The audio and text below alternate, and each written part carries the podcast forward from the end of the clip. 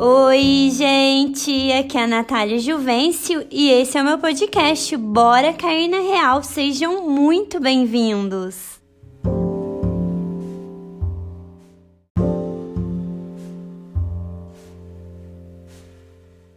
E o assunto que eu trouxe hoje para vocês, para conversar com vocês, é sobre o luto, que é um assunto que é tabu, né, gente? Muitas pessoas fogem desse assunto. Mas como é setembro amarelo, eu faço, fiz questão de trazer esse assunto, porque a morte é um dos tipos de luto que a gente passa aí durante a nossa caminhada, durante a nossa vida.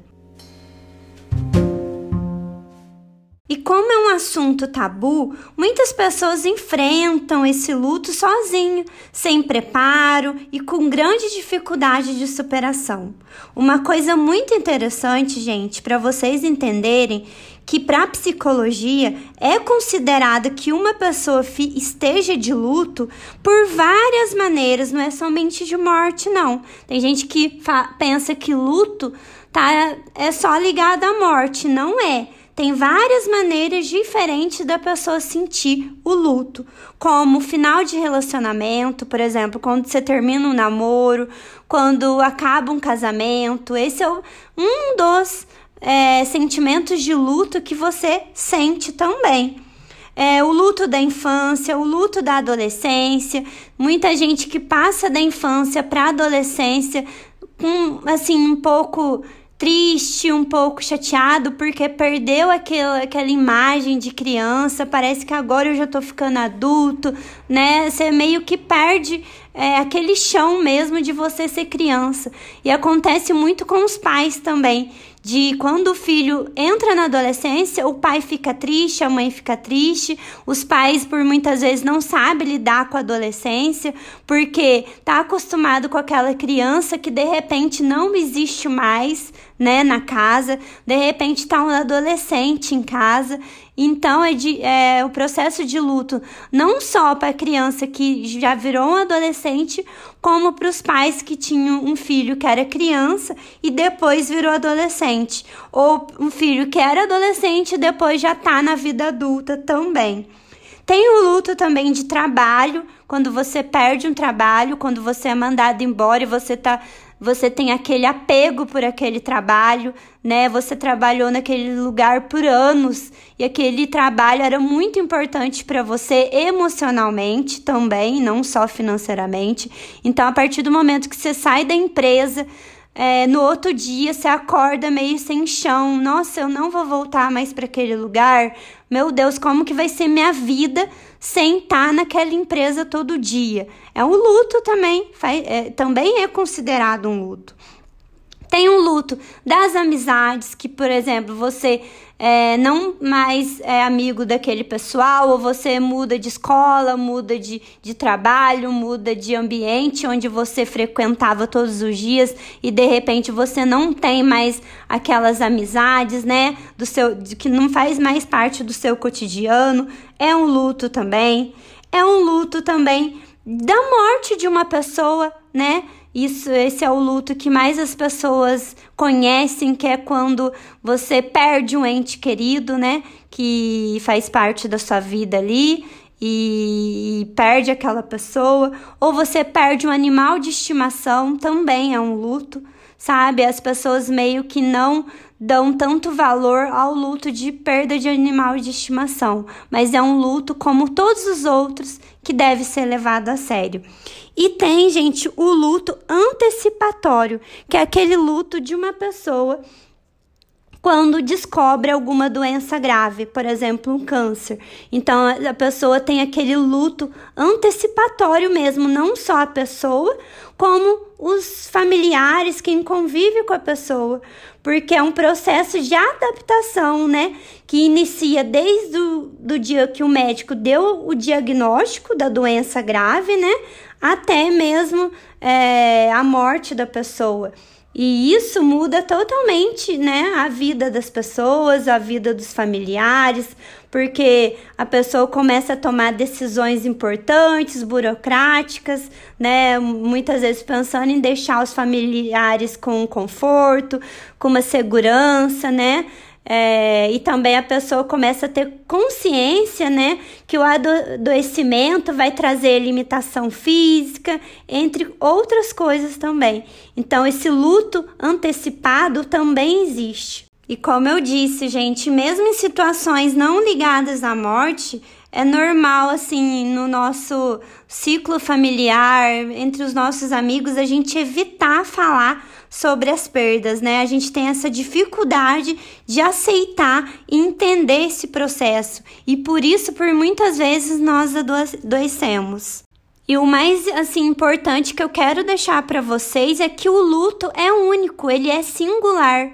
Por muitas vezes as pessoas pensam assim: "Ai, fulano tá sofrendo por um luto de um término" né? E esse luto acaba sendo invalidado. As pessoas chegam na, nele e falam: ai, logo, logo você supera. Ai, é bobeira você ficar sofrendo por tal pessoa, vida que segue, sabe? Muitas vezes esse luto de você terminar um relacionamento é invalidado. E isso é uma coisa assim muito triste, porque cada luto é singular. Para a pessoa, isso talvez seja muito grave. Para você, se, se um dia você sofreu com esse luto de término, não foi tão grave assim, mas pode ser que para ela, essa pessoa é grave, sabe? Tem muita gente que também é, acontece de terminar com uma pessoa, né? E tem o mesmo ciclo de amizade e a pessoa quer se afastar um pouco desse ciclo porque não quer conviver mais com o ex, com, né, com aqueles amigos que fazem lembrar o ex, e os amigos mesmo assim não compreendem e começam a invalidar mesmo a pessoa, né? Pensar, não, é bobagem, vai cortar a amizade por causa disso, que bobeira. E talvez essa seja a forma da pessoa superar o luto. Então a gente não tem que apontar, a gente não tem que julgar a forma da pessoa lidar o luto, lidar com o luto, porque cada um tem um jeito, né? Cada um tem um jeito. Por isso que é importante ter uma rede de apoio, pessoas, né, que gostem da gente de verdade, para estar tá ali do nosso lado nos apoiando. Quando eu digo que o luto é uma coisa muito individual, é uma coisa singular, é que, por exemplo, a perda de uma mãe de família. O marido vai sentir de uma forma, um filho vai sentir de uma forma e o outro filho vai sentir de outra forma. Cada um vai sentir de um jeito diferente. Então a gente não pode comparar. Ah, fulano superou, por que, que você não superou? Não, cada um sente de uma forma. E agora que a gente tá no setembro amarelo, o luto por suicídio de um ente querido é um luto muito difícil porque por muitas vezes ele é invalidado, ele é silenciado, porque tem um estigma, estigma muito forte em volta do suicídio, né? E por muitas vezes essa pessoa que perdeu o ente querido sente assim com vergonha, sente com a consciência pesada, como que eu não vi, sabe, que, o, que ele estava doente, como que eu não vi que ele estava sofrendo, sabe? Então, por muitas vezes ela não vivencia o processo e ela busca mecanismo por muitas vezes álcool e etc, para anestesiar tudo isso. E isso é muito triste, porque é, muitas vezes as pessoas falam, ai, ah, fulano suicidou por conta de por, porque aconteceu isso, né? As pessoas gostam de julgar, gostam de, de colocar uma gota d'água, né? E, e a pessoa, né, que, que também tá sofrendo por esse luto, tem que ter um apoio, tem que ter uma rede de apoio, tem que ter um lugar de escuta também, porque ela tá sofrendo tanto quanto as outras pessoas que perdem os entes queridos por outras formas também. E o processo de luto, gente, ele passa por cinco fases. A primeira é de negação, que é quando a pessoa fala: ah, isso não é verdade, isso não tá acontecendo comigo. Um exemplo, tá? De frases. O segundo é a raiva, segunda fase, quando a pessoa pensa: isso não é justo, isso não deveria estar tá acontecendo comigo. A terceira fase, que é a barganha, que é quando a pessoa fica pensando assim, fica falando e às vezes pensando, ah, eu vou melhorar a minha, minha maneira de ser se isso acontecer, por favor. Muitas vezes a barganha, ela acontece por quando a pessoa quando a outra pessoa termina mesmo um relacionamento com a gente, normalmente é utilizada a barganha. Não, eu prometo que eu vou melhorar. Não, eu prometo que daqui para frente vai ser diferente. Por favor, fica comigo. Essa é a terceira fase, a barganha. A quarta fase é a depressão, que é quando a pessoa pensa: eu não consigo, sabe? Eu não sei o que fazer eu sou incapaz de mudar tudo isso, quando a pessoa mesmo fica naquela tristeza absoluta. E também ela acontece dela se isolar. Isso acontece na quarta fase, que é a depressão. E a quinta fase, que é a aceitação, que é quando a pessoa vê que não consegue fazer mais nada, que não vai mudar. Então ela entende e supera essa situação. E os passos para você superar o luto de maneira menos dolorosa e mais saudável, em primeiro lugar, é identificar em qual fase do luto você tá. Certo? Você pode fazer um diário de pensamentos por 15 dias, escrever mesmo no diário se você está se sentindo com raiva, se você está na fase de negação, se você está muito triste, deprimido ou se você já está vendo maneiras de seguir em frente. Em segundo lugar, é você escrever uma carta ao objeto perdido com tudo que você queria falar para ele e guardar essa carta. Se, por exemplo, o objeto perdido foi o final do seu casamento, é o objeto perdido é o seu ex-marido, o objeto perdido é sua ex-namorada, o objeto perdido é o seu ex-namorado, o seu cachorrinho, o objeto perdido é o seu emprego, o objeto perdido é uma pessoa mesmo que faleceu, que você ama. Então você vai escrever uma carta para aquela pessoa né, com tudo que você gostaria de ter falado e não falou, né, para aquela pessoa, para aquele objeto, né, ou para aquele emprego, seja o que for, para aquele animalzinho, com tudo que você queria ter falado para ele e guardar essa carta. E em terceiro lugar, é o ritual de despedida. Esse ritual de despedida é, é muito difícil na época do Covid que ele foi que ele não pôde ser feito. Então vocês imaginam o processo de luto por pessoas que perdeu o ente querido no Covid. Porque é muito importante o ritual de despedida, que é você ir no cemitério, né? Fazer aquela despedida mesmo para a pessoa. E isso não aconteceu na época do Covid, né? Então, isso é uma coisa assim que o luto por Covid foi um luto muito difícil por conta da, de, desse corte mesmo no ritual de despedida, né? E também, além de ir no cemitério em caso de morte, é você limpar a casa, tirar os pertences das, das pessoas, fazer uma doação, né? Ou se for uma perda do, de um emprego, você jogar fora o crachá, né, daquela empresa é, desfazer mesmo do uniforme daquela empresa. Se é um ex-namorado, uma ex-mulher, devolver a, os objetos da, da pessoa, devolver né, as roupas, o que tiver ali, ou se não tem mais contato, dá para doação também, mas é ter um ritual de despedida. Isso é importantíssimo. E o quarto passo para você Tentar superar o luto de maneira menos dolorosa e mais saudável é você fazer uma lista de atividades. Você vai escrever quais atividades você pratica e não faz bem para você. Qual atividade você não pratica e gostaria de praticar? E qual atividade que você pratica e faz bem? Certo? E nessa li lista de atividades, a atividade que você pratica e que não faz bem, você vai tentar diminuir ou acabar com ela. Na atividade que você não pratica e você gostaria de praticar, você vai dar início à prática dessa atividade.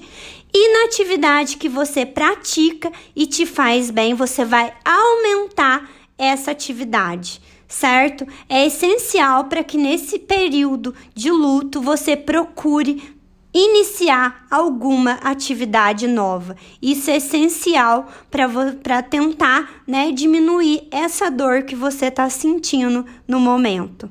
E o quinto passo é você fazer o exercício físico de no mínimo 30 minutos ao dia, que pode ser uma caminhada ao ar livre, com outras pessoas, com as pessoas da sua rede de apoio, sabe? Mas que você procure fazer e não deixe de lado. É o que eu sempre falo aqui. Atividade física é essencial para nossa saúde mental, gente. Não deixe isso de lado. Isso é muito importante. É muitíssimo importante colocar atividade física como uma coisa é assim, dê prioridade à atividade física na sua vida, no seu dia a dia. Isso vai mudar, isso vai melhorar a sua qualidade de vida de forma que, que você vai se surpreender. Então, faça atividade física.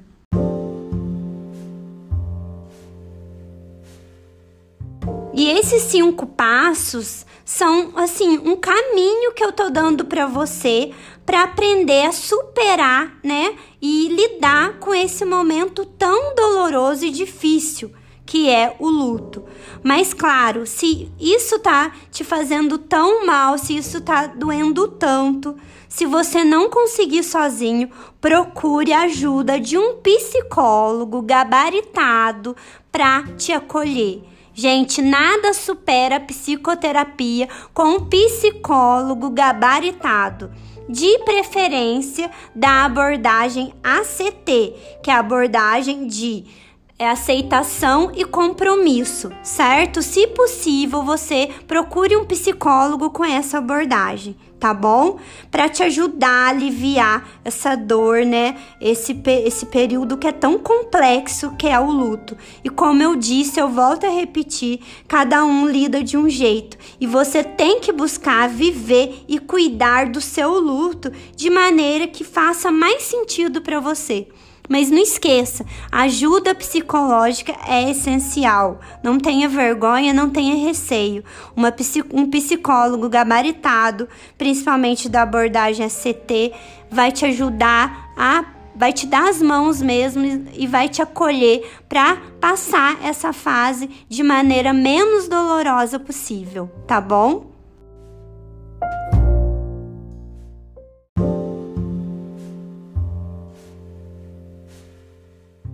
Gente, esse era o recado que eu queria deixar para vocês, né?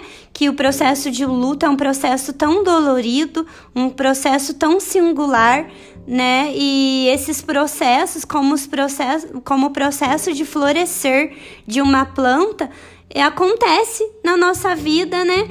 Como a gente nasce, cresce, modifica e encerra.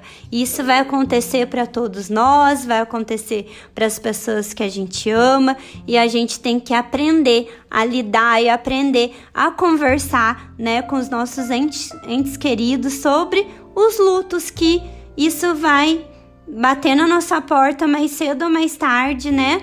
E o que a gente precisa é de mais amor e autocompaixão tá bom? E eu vejo vocês aqui na semana que vem para mais um episódio do Bora Cair na Real. Precisando de alguma ajuda psicológica, procure um psicólogo gabaritado. Se precisar de indicação, pode me chamar lá no direct que eu indico pessoas de confiança, psicólogos formados de confiança para você aprender a lidar com essa sua dor nesse momento tão difícil da sua vida. E a gente se vê na semana que vem. Um beijo, tchau, tchau.